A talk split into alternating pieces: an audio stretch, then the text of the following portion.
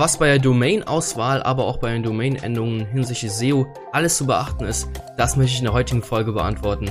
Viel Spaß damit. Ja, und fangen wir direkt an mit den Exact Match Domains EMD abgekürzt. Das war damals ja, bis 2012, bis 2016 eigentlich, ein äh, sehr, sehr starker äh, Faktor noch bei der Suchmaschinenoptimierung, wenn du zu einem bestimmten Keyword gut ranken wolltest und dieses Keyword auch in dieser Domain vorhanden ist, also Domainnamen vorkommt, ja, dann hat Google äh, dich entsprechend positiv belohnt und du hast damit bessere Rankings zu diesem einen Keyword einfahren können. Hintergrund ist der, dass Google nicht so stark war damals in dem äh, Hinblick auf Search Intent zu bestimmen.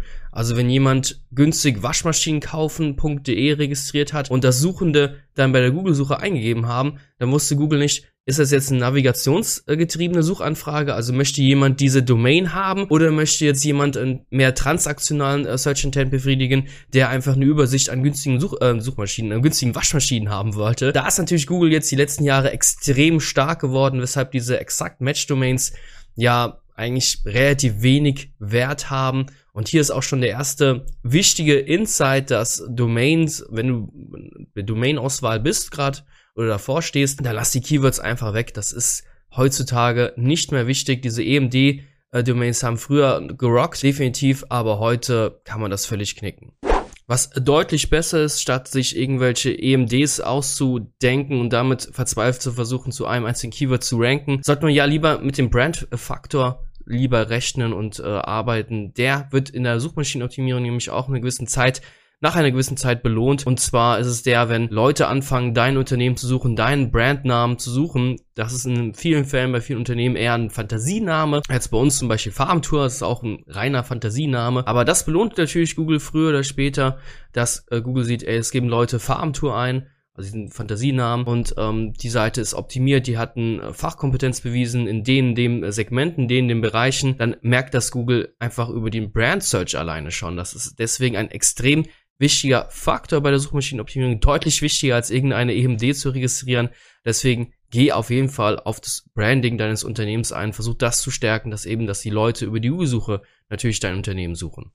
Auf brandextract.com gibt es einen spannenden Artikel zum Thema How Branding Impacts SEO. Man muss es eigentlich so vorstellen, dass diese Brand-Domains, dass die viel, viel besser von Google als Entität wahrgenommen werden können. Also Google kann so gesehen diese Brand-Domains zu bestimmten, einfach ausgedrückt, Schubladen, äh, ja, zu einteilen. Schublade geht auf, in unserem Beispiel Farbentour. Ah, das ist eine SEO-Agentur, die hat einen YouTube-Kanal, die hat einen Blog, mit ganz vielen Artikeln zum Thema Suchmaschinenoptimierung, ein Podcast auch noch. Also hier können oder haben wir über Laufe der Zeit Verknüpfungen äh, entstehen gelassen, auch über Gastartikel, Interviews, whatever. Und äh, so konnte einfach Google nach der Zeit einfach feststellen, Entität, Farbentour hat was mit SEO zu tun. Das kannst du mit Brand Domains wunderbar machen. Mit diesen Keyword Domains.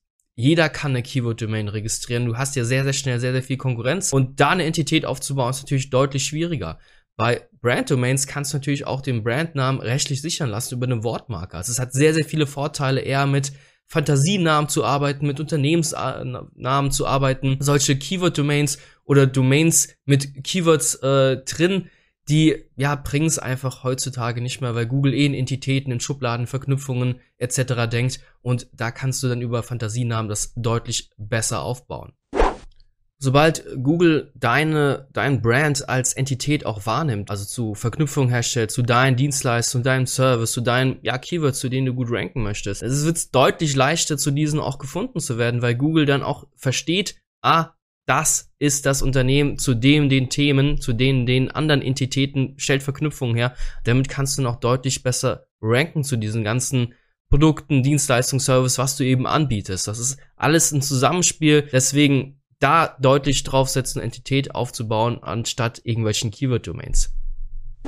Ja, was macht man denn, wenn die Wunsch-Domain-Namen, dein Brandnamen, wenn der denn schon vergeben ist? Das ist dann immer ein bisschen schade. Viele versuchen sich dann mit irgendwelchen Zahlen, mit irgendwelchen Zusätzen zu äh, ja behelfen, also eine 24, eine 365 einzutragen. Google belohnt das nicht und bestraft es nicht. Theoretisch kann man auch ein Keyword reinsetzen. Das ist jetzt nicht so per se verboten. Es geht halt darum, dass eine Brandname deutlich besser als äh, Entität dann wahrgenommen werden kann. Natürlich kannst du einen Brandname mit einer Keyword äh, integrieren.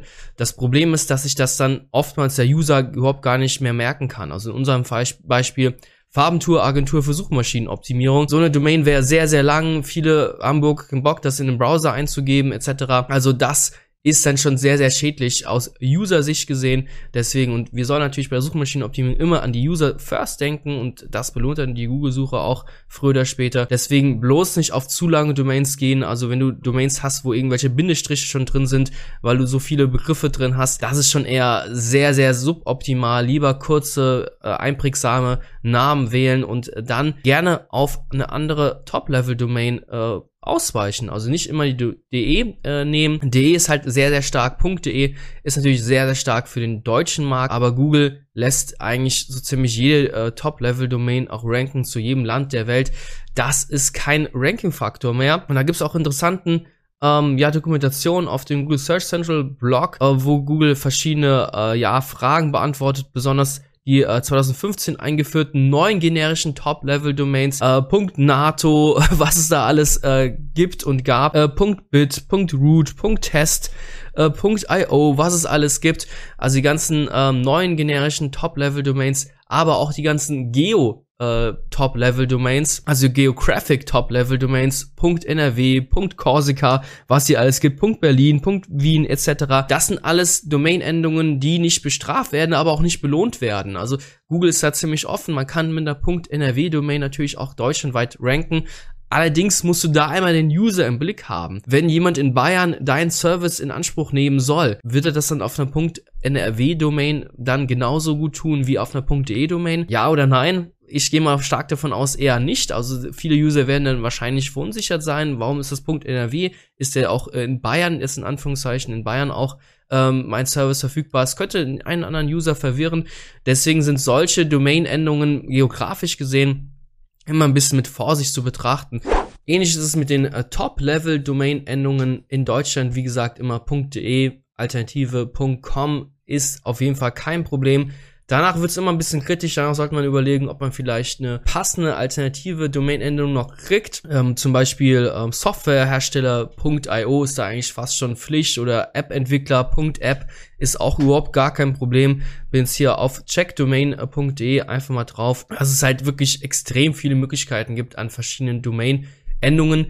Nicht jeder äh, Hoster bietet auch alle ähm, Endungen an zu registrieren, also muss man die vielleicht bei Google Domains äh, registrieren oder Namecheap oder gibt's ganz, ganz viele äh, Anbieter, GoDaddy etc., wie sie alle heißen. Aber hier sieht man auch schnell, was es für Möglichkeiten gibt und dann musst du halt von Fall zu Fall entscheiden, ob es dann zu deinem Unternehmen passt. Also .org zum Beispiel, onpage.org, bekannte On-Page-Analyse-Tool, die haben sich ja damals komplett neu, ähm, ja, transformiert, sag ich mal, dass sie einen neuen Namen gewählt haben, Right.